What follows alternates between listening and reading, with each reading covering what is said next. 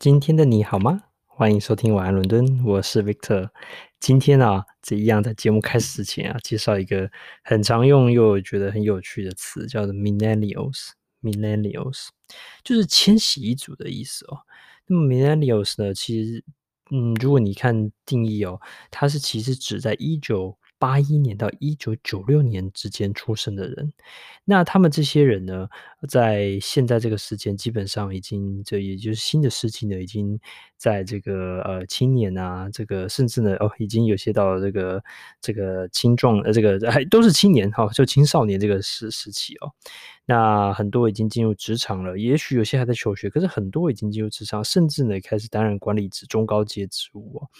那么这些新的这个千禧世代人进入这个职场啊，跟旧的时代似乎很多的不一样，因为网络时代的崛起啊，因为很多社会上的变动，所以呢，导致这个族群呢非常的有特色。那么今天呢的故事呢，这个呃很期待，就是说要来介绍这些 Millennials 进入职场之后啊啊，有可可能有哪些带来不一样的一些冲击跟呃发想呢？那么这这今天这个文章呢很有趣。是在讲说，如果说啊、有一天啊明年 Leo 把整个公司啊，完全的，就是呃，这个就是由由他们控制的话，那如果也很。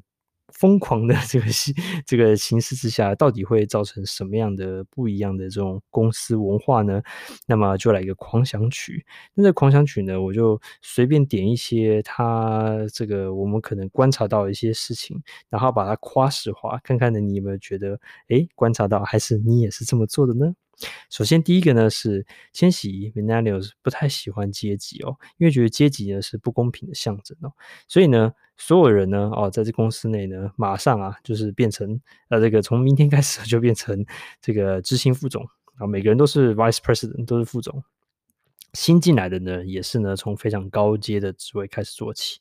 那么呢，主要是呢，把所有的这个阶级来拉平。因为其实这个阶级呢，是这个迁徙族不太喜欢的，因为是觉得，哎，为什么呢？对不对？凭什么啊、然后呢，呃，因为这个阶级这个拉平之后呢，收入的这个不均的问题也解决了。因为呢，大家很不喜欢啊，这个收入呢，你比我很，呃，这别人呢。也高很多，然后那如果要高很多的话，然后你又管人家管很多事情哦，尤其是这些其他人哦，老一辈呢叫这千禧一族做他们不喜欢做的事情啊，还有他们感觉不舒服的事情啊，这些呢都应该立刻被取消。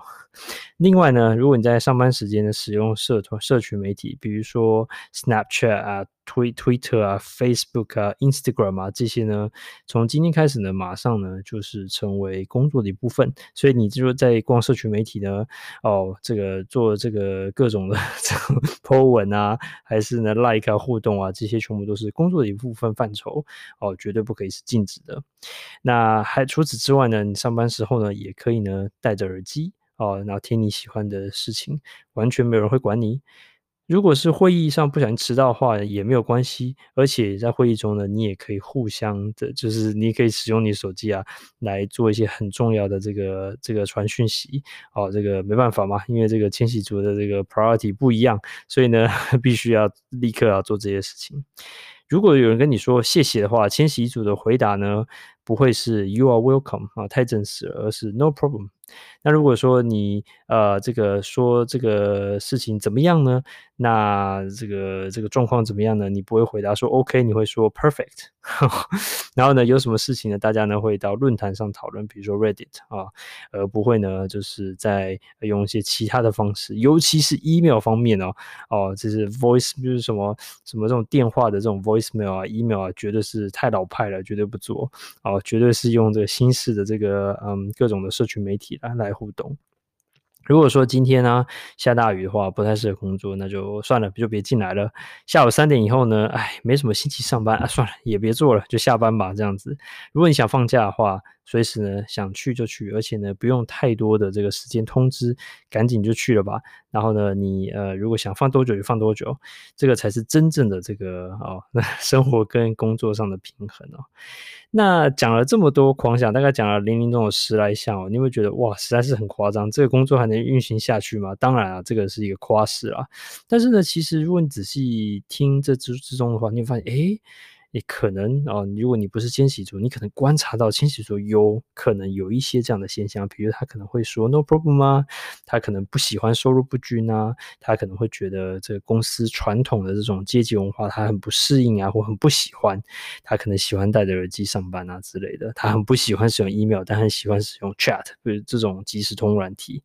所以呢，哇，觉得哎，这怎么办呢？那当然，你感觉很多是很负面的，或是觉得哎，怎么工作态度不太认真哦？但反过来想是说，如何呢？利用千禧族他们的各种创意跟心思的弹性，还有使用这种社群媒体啊，还有网络的这个力量呢，来发挥他们最大的价值跟创意哦。所以呃，与其说是一个不好的事情哦，其实有机会呢，把它转成是一个全新的一个利器哦。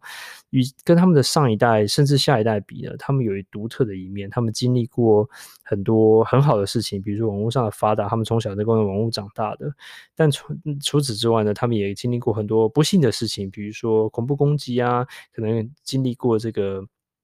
呃这个金融上一次的金融海啸啊，然后这次现在又碰到这个这个疫情的影响，所以其实他们人生上上下下这个精彩迭起哦，可是同样的也淬炼出他们一种呃独有的文化哦，这样子，所以我觉得。这篇文章对我来说最大的收获，其实是如何去跟呃 Millennials 像千禧世代呢相处，然后呢让他们可以在可以接受的情况下发挥他们最大的价值，呃，让让他们呢做他们自己。同样的呢，诶，你也可以跟他们好好共事。也许你就是，也许你不是哦，但是呢，这都是可以关注的地方。所以下次呢，不要再禁止他们上班听音乐喽。